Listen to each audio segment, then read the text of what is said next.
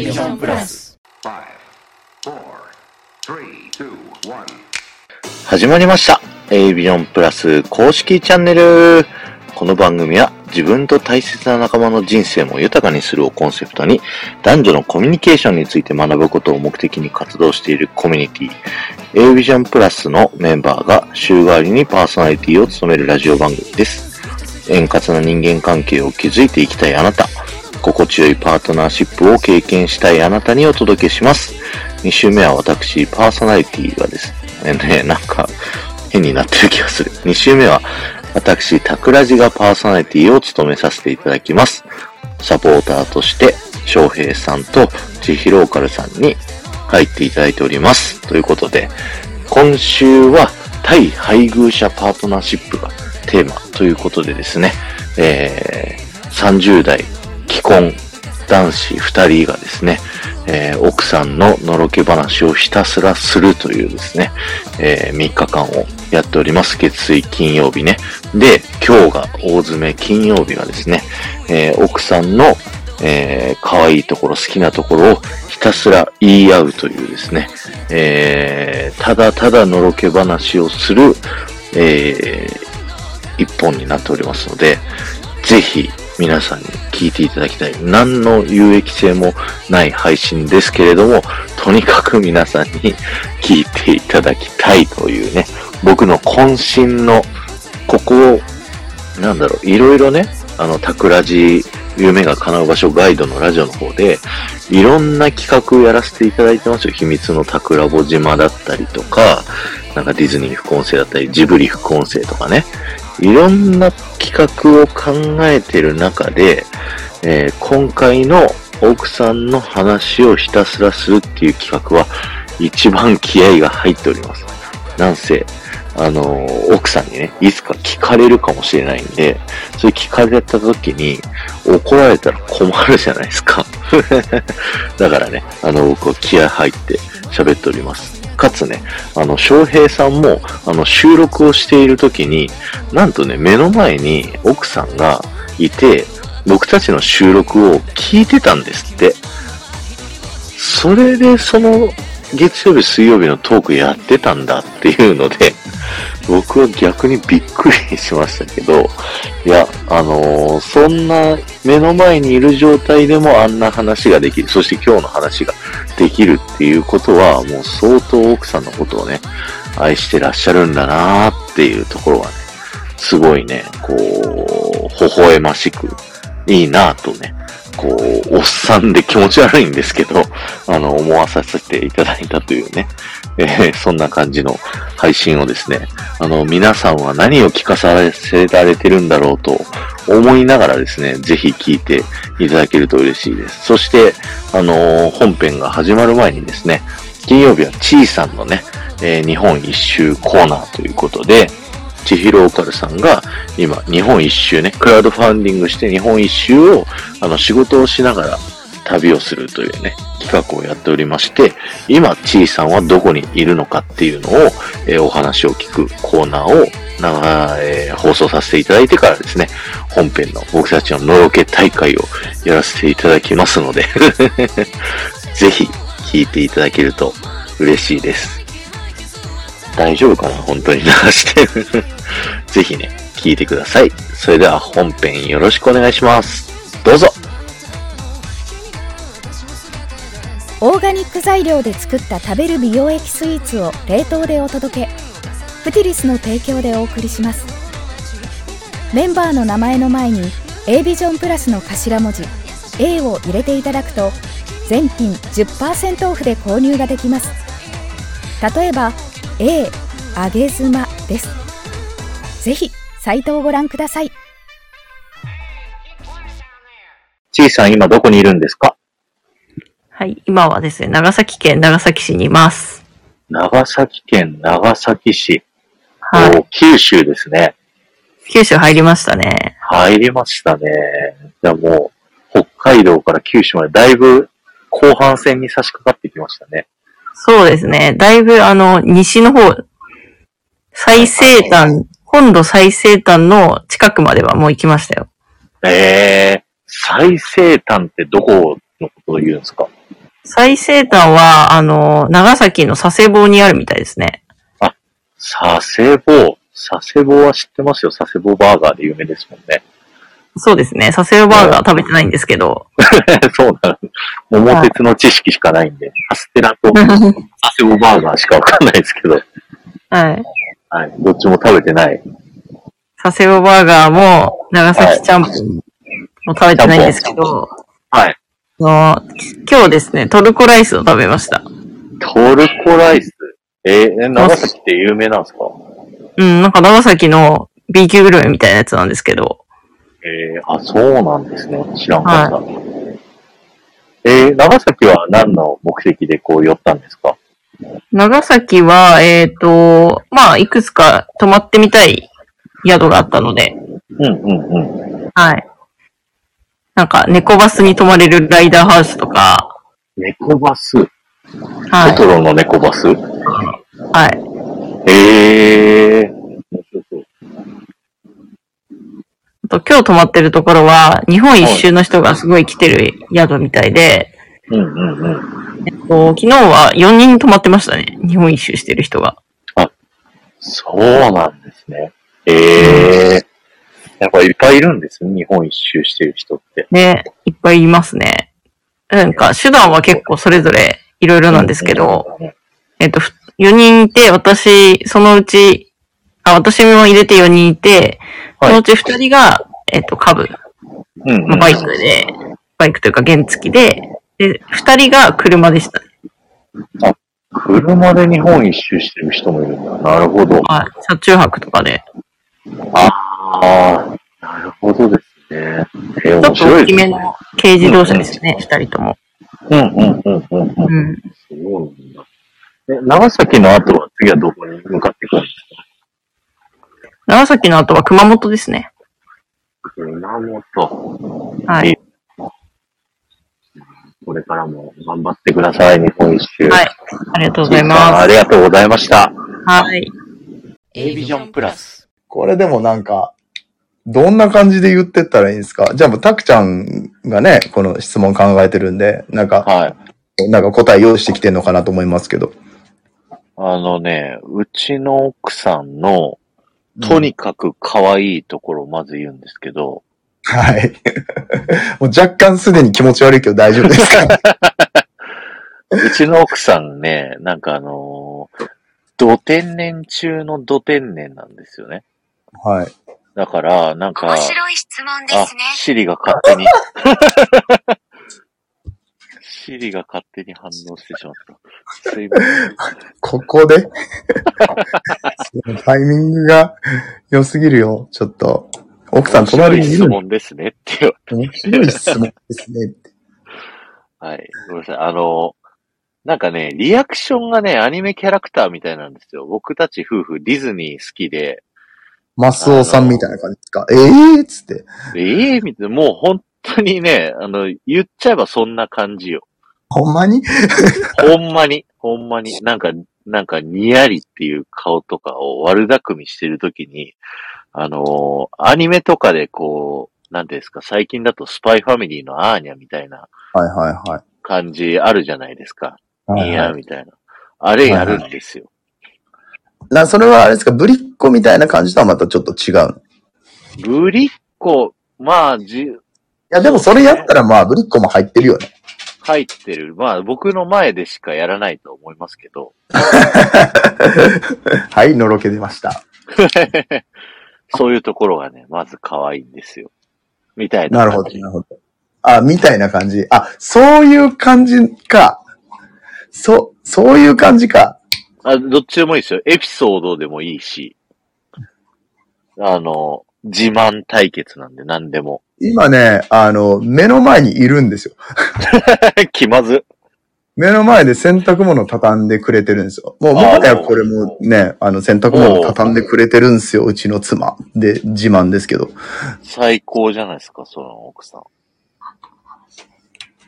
あちょっと喋ってる奥さんが。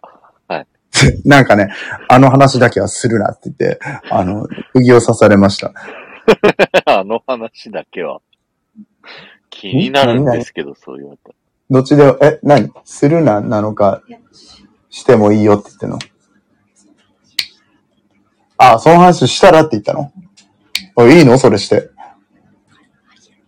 他にいっぱいあるよ。面白いの他にないからそれ言ってもいいよって。あの、普段、普段は隠してることを、なんとこのラジオのために、あの、言ってもいいよって言ってました。おー、ありがとうございます。で、もうその話は後にします。後にするんだ。そう、ちょ僕一個喋りたいのがあるんですよ。これ、うちの嫁可愛いでしょストーリーでしょはい。今だから、たくちゃんのその話で言ったら、言っとくけど、うちの嫁そんな、あの、あれですよ。結構たくちゃんのやつは、はい。ありがちなやつだと思うんですよね。はいはいはいはい。ありがちだけど、まあ、そ、それすごい幸せだよねっていう感じのやつだと思うんですよ。はい。僕の、うちの奥さん可愛いでしょうのストーリーは、うちの奥さんミニチュアめっちゃ好きなんですね。ほうほうほちょっとしたちっちゃい、なんか、何？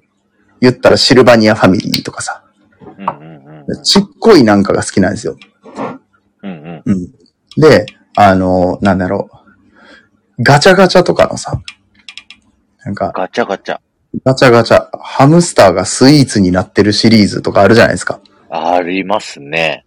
ああいうのめっちゃ好きで。で。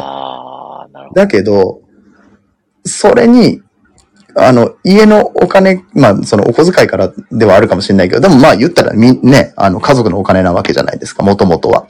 うんうん。その100円、200円を使うかどうかでめっちゃ迷って、うんうん。このガチャめっちゃやりたくて、つって。で、この6個の、6個あるけど、これかこれが欲しいのって言って、うん。で、やってもいい？って聞く。かわいい。かわいいでしょ？で、やってもいいって聞いて、ガチャして、で、まあ出てきて、まあそのね、あの自分の好きなの出たりとかするじゃないですか。はいはい、はい。んか、それこそあれですよ、今、なんか、あの、スパイファミリーのアーニャが、みたいな、あの、漫画が、みたいな感じで言ったみたいに、あの、パーってこう、キラキラキラってなるんですよ。出たやつが良かったやつだったりとかすると。うんそんで、それを大事にお家に持って帰ってきて、うん。引き出しの中にしまうんですよ。引き出しって見えなくないですか？そうでしょ？引き出しってさ、え、えって思って、え、それ飾るんちゃうんって言ったらさ、いや、これは 飾らないって言って。で、引き出しの中入れてどうするんって言ったら、うん。夜寝る前にうん。開けて、見て、あーってなって、しまうって。なんで？って。ほめっちゃ可くない？ましい。ほほえましい。目の前にいながら言ってんすよね、それ。しかも。目の前にいながら言ってます。笑ってます。どんな顔してるんですか？どんな顔してるんですかみたいなとか、今なんか半魚人みたいな顔してますよ。半魚人は失礼。半魚、あの、あれ、あの、サンリオの半魚丼っているじゃないですか。半魚丼ね。あの、青い、青いのか緑のか。歪めて半魚丼みたいな顔になってますわ。いいですね。これ楽しいです、僕。楽しいんかい？なんなんこれ、おっさん二人ののろけ聞かされて。大丈夫なんリスナでもなんだろうな、僕そんなオチがあるエピソードあんまないんだけど、僕、ね、ー。オチがあるエピソード。まあ、確かに今のは結構、ちゃんとしてたでしょ。ちゃんとしてた。なんかもう、このアジェンダを見て用意された感があった。いや、でもこの話は、うん。もう僕自身がやっぱびっくりしたっていうか、結婚してから。そんなことある？ね、そんなガチャガチャでで欲しいやつ出て飾らんこととかあるって思ってびっうんうんうんうんくりしたんでね、結構、これは多分ずっと語り継がれるやつだと思います。なるほど。ありがとうございます。じゃあ、はい。もう一個ずつぐらいで、そうですねしょうか。ね。はい。そうですね。うんうん。あの、僕の奥さん、今、あの、接骨院の受付みたいなのやってるんですけど、はいはい。その前は、あの、ペットショップで、店長さんを6年やってたんですよね。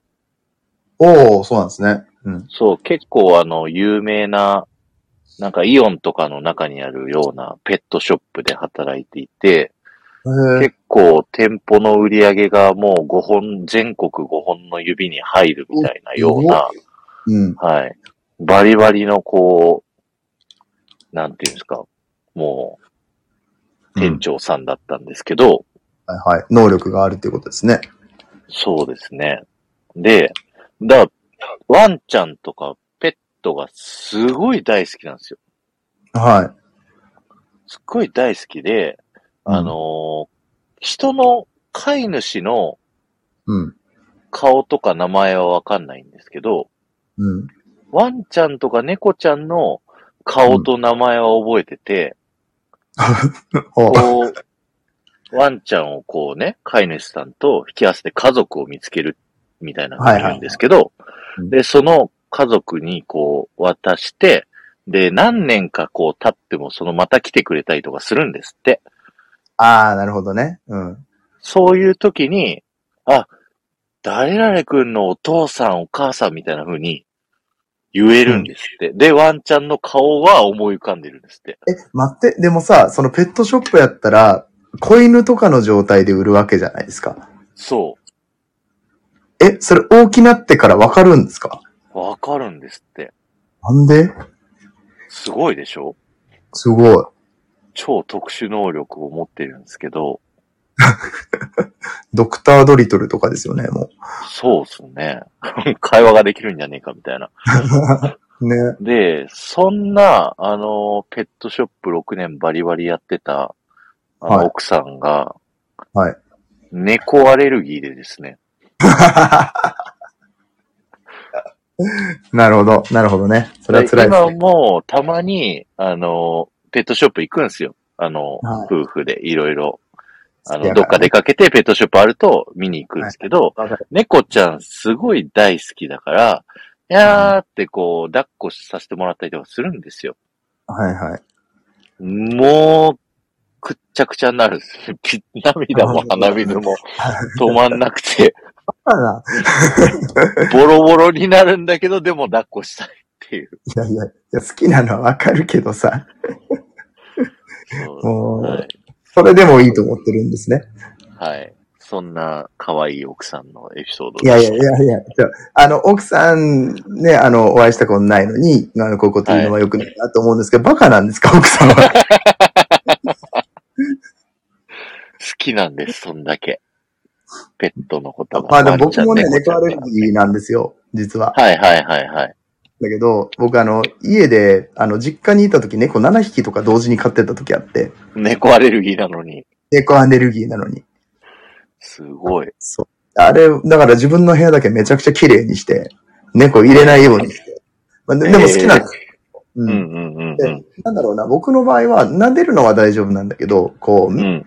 毛が顔についたりとか、目に入ったりとかすると、えらいことになるので、まあそうならないようになるほど。してましたね。うん。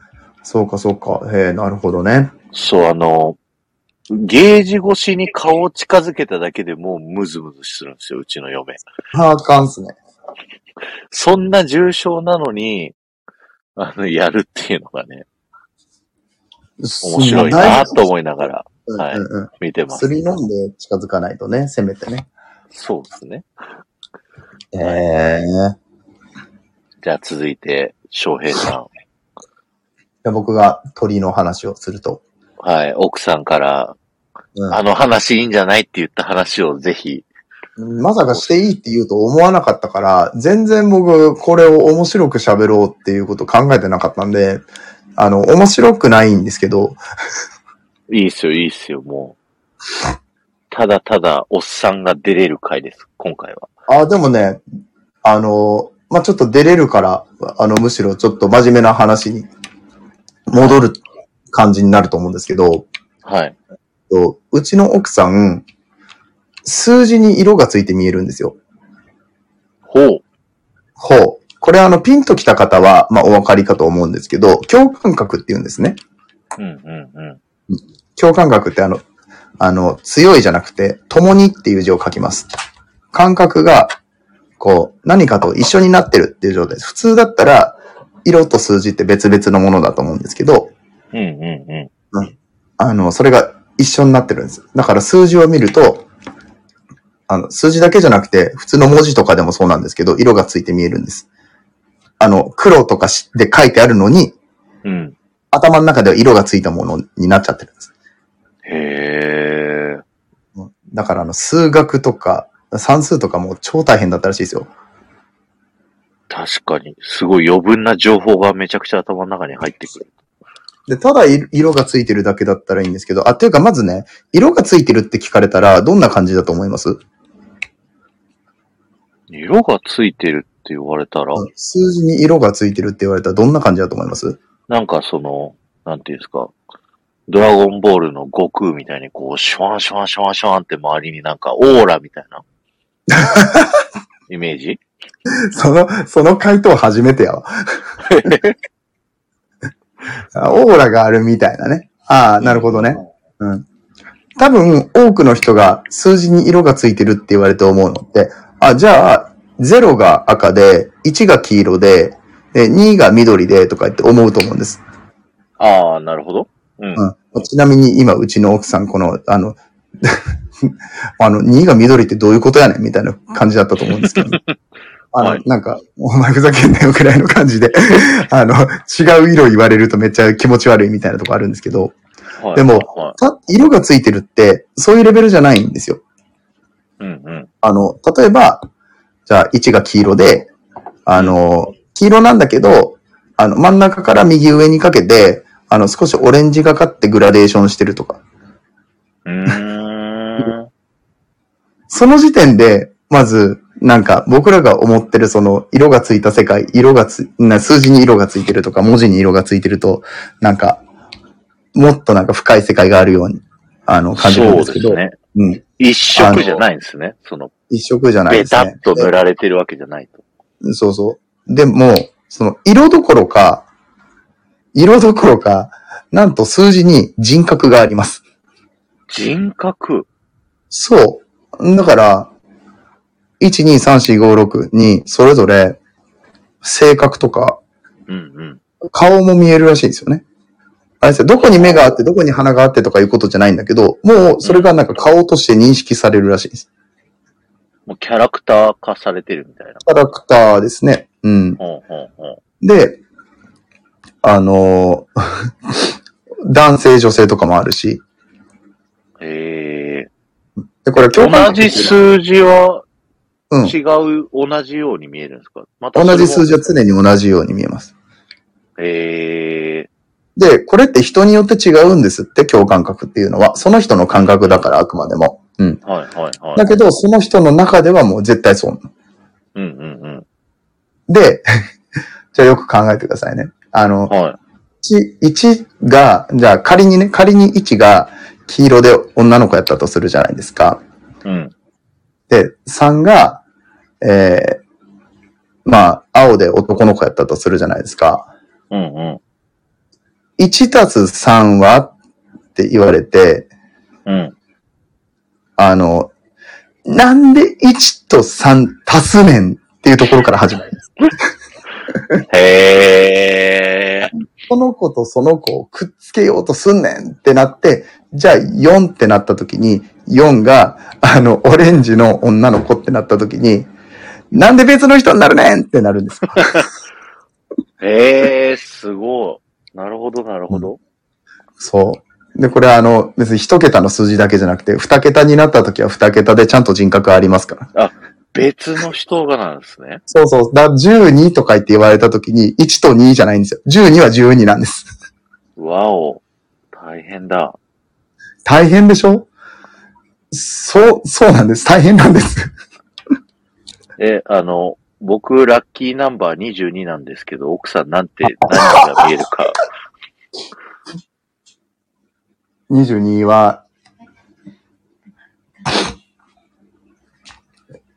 22は何ですか？どんな感じですか？ピンク。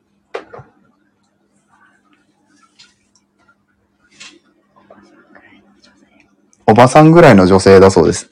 おばさんぐらいの女性。へー、す、不思議ですね、それ。でしょ？で、これ逆もあって、はい。だから僕の色があるらしいんです。色っていうか数字？はいはい。うん。しかも、明確にあるんですよ。うーん。ちなみに僕が出会った時には、あ、あなたは、あむあの、紫の9って言われました。へえ、紫の9。うん。言われました。でただこれあの、やっぱり付き合ってて変化ししてって、はいって。いうのはその数字は変わんないけど人は変わるじゃないですか。うんうんうんうん。僕今あの5なんですよ。5。うん。ちなみに5は青なんですけどね。あー。うん。で、それは家族の色なんですって。あー、なるほど。うん。他の家族もみんな5なんですよ。あの、彼女のお家はね。うんうんうんうんうん。うん。実家の方はみんな5なんですけど。うん。それにへになってるんですよ、僕。ー。でも、家族の一員として、だから、そう。うんなるほど。うん。面白い。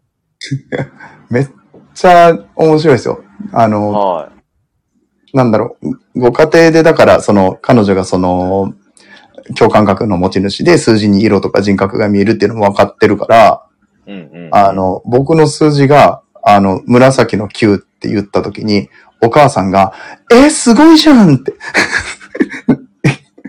いやいや、何がすごいか全くわかりませんけど。え、ご家族の方もみんな共感覚なんですか？あ、いや、あのあ、もーそうじゃないですね。うちさんが、そう、共感覚で、うん。で、あの、それを知ってるもんだから、あの、ご家族がね。うん。はいはい。お母さんがそれを聞いて、なんか、それと、その時まだ付き合ってた時だったんですけど、僕が帰った時に、そう、僕が帰った。いい色だったんですね、そのいい紫いいの球が色だったん。ですよ。えあなた、紫の球って、もう、それ好きじゃんぐらいの感じになってたらしい。もうそこで割れるっていう。まあね、あんまりこう、人に喋ってこなかった話なので、他の人は知らないですけど、うん。そのなんか、ああんまりいい思い出ないみたいで。ああ、まあ、大変な思いはされるでしょうね、きっと。まあそうですよね。そんな、ね、そんな状態で算数なんてやろうもんなら、うん大地変なこと。獄ですね、。も地獄でしょ。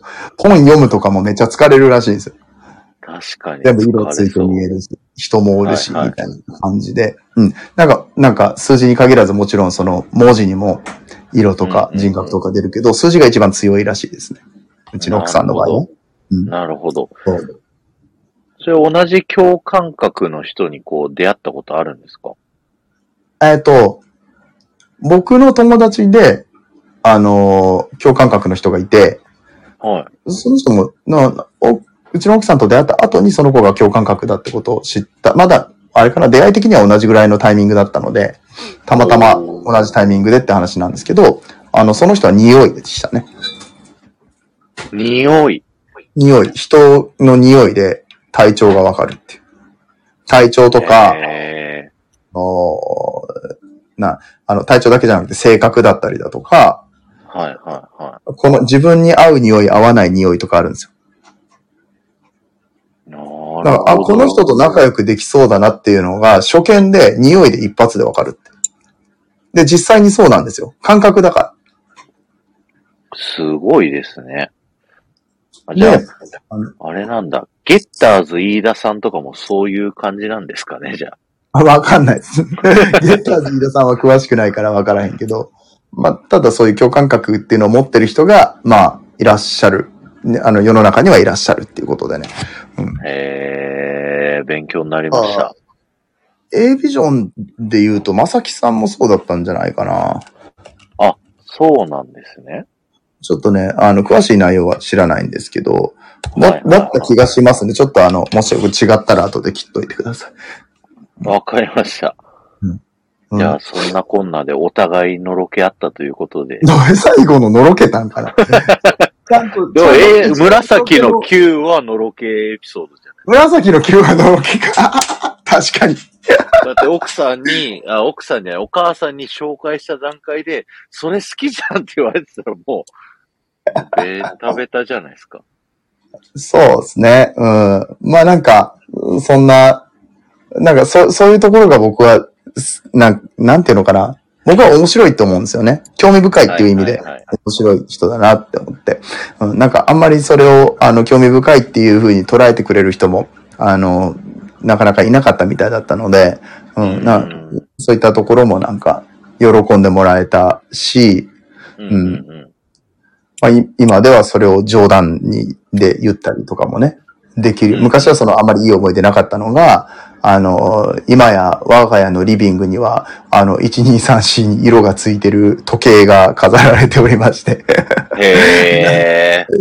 めっちゃ言われましたけど、うんうんうん。まあでも娘がね、あの、これすごい好きで指さして、123言ってますんでね、まあいいかって言って。いいですね。なんかすごい今日は翔平さんの微笑ましい家族像がこう、き聞けてすごい良かったです。なんか、うんホクホクして帰れますわ、これ。ほんまですか？はい。あはいりがと。うございました。こちらこそ、ね。うん。まあ何かの参考になれば幸いです。あ、そう、あの、夫婦間というか、その家事とか価値観、システムのところはすごい勉強になりましたわ。ああ、ね。うん。本当に不思議ですもん。だから、うん他の、なんかう、うまくいってないって言ったらあれですけど、ね、家事なすりつけ合ってるご家庭の意味がわからないんで。素晴らしいですね、本当に。うんいや、じゃあ、翔平さん、奥さんありがとうございました。笑ってますわ。聞こえてるんですか僕の声は？聞。こえてます、聞こえてます。ああ、じゃあありがとうございます。いつもお世話になってます。うん。あじゃあ最後に翔平さんあの、はいご自身のチャンネルの告知とか、ぜひしていいで終わってください。はい、もちろはい。えーっとですね。ではでは、改めまして、うん、えー、翔平と申します。えーっと、ポッドキャスト、コーヒー沼で泥遊びっていう番組をメインで配信をしておりまして、えーこちらの方では、まあ、コーヒーの雑談ですね。はい。コーヒーは楽しい。そして時には人生の役に立つというテーマで、あ、コーヒーってなんか難しいなとか、ブラックで飲めなきゃ認められないんでしょみたいな風に思ってる方、全然そんなことないんです。もう本当にコーヒーって実はあなたの人生にめちゃめちゃ関係してますよ。だって、世界で2番目に貿易取引額が多い、石油の次にね、お金を動かしてる経済商品でありますし、ね、1日25億杯も飲まれていると言われているこのコーヒーがあなたの人生に関係ないわけがないというところで、だけど関係ないことはないと言われながらも、ようわかんないし、難しいしって思ってる人に、まあ、できるだけ、こう、ハードルを下げて、コーヒーって楽しいんだよって、実はあなたの人生を豊かにするものなんだよっていうことをお伝えしたくて、そういったポッドキャストの番組をやっております。えー Apple Podcast、Spotify、えー Google Podcast、Amazon Music などなど様々なプラットフォームで聞けるようになっておりますので、えーぜひとも、えー検索して聞いていただけると嬉しく思います。えーそしてスタンド FM の方では、えーコーヒーの時間ですよというタイトルで、まあこちらもやはりコーヒーについてお話ししたりとかするんですけれども、まあ僕自身が、えーっと、飲食業ですね。もう今、かれこれ、アルバイトから数えて20年ほどやっていて、まあ、外資系の飲食企業の、うんと、エリアマネージャーとか、えーまでやるようになっております。えー英語のあスキルだったりだとか、えーそのビジネスでね、その、え飲食店をいかに、え立ち上げていくのか、え赤字を回復させていくのかとか、えスタッフを教育するためのマインドとか、そういったところをですね、様々な視点からお話をすることができます。今結構、え頑張って配信をしているんですけれども、え皆さんからのコメントとか、えリクエスト、ねこんな話してほしいよみたいなことがあると、えーまたより面白い番組になっていくのかなと思いますので、まあ、一緒に盛り上げてくださる方を募集しております。ぜひ遊びに来てください。奥さんののろけエピソードをじゃあ、リクエストしときますね。奥さんの、あれですか、なんか、マネジメントとかですか？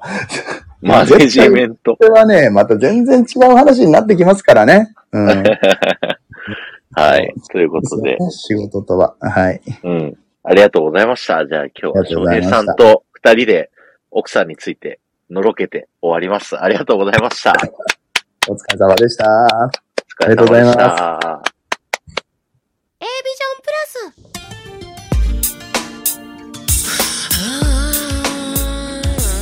ははい、エンディングのお時間となりました。皆さん聞いていただいてありがとうございました。どうでした？いや、あのー僕たちのね、あの、のろけ話をひたすら聞かされる、えー30分間ですかね。あのー本当に皆さんにとってはどうでもいい話だったかもしれないですけど、あの、僕たちはね、非常に、僕たちはわかんない。翔平さんはどうかわかんないけど、僕は非常に、あの、楽しかったし、あのすごい満足をさせていただきました。なんならもうちょっとね、あの、ああ、このエピソード出せばよかったかなとか、あの、奥さんをもっとね、うまく、すために、このエピソード喋っとけばよかったかなとか、後悔してるので、他の奥さんのロケ話はですね、僕のタクラジチャンネルで喋らせていただきたいと思いますので、よろしくお願いします。えー、A ビジョンプラスでは、夫婦関係のパートナーシップであったり、ビジネスでの人間関係など、良くしていきたい仲間が集まるオンラインサロンとなっております。素敵な仲間がたくさんおりますので、ぜひ興味のある方は、あげつまさんか、お寿司さんか、かーこさんかの、どなたかに連絡してみてくださいね。ということで、えー、2週目、今週も、タクラジ集、いかがでしたでしょうか？ぜひコメントでね、感想等教えていただけると嬉しいです。ここまでのお相手は、パーソナリティタクラジと、マーケッター翔平と、旅するデザイナー千尋カルの3人でお送りしました。バイバーイ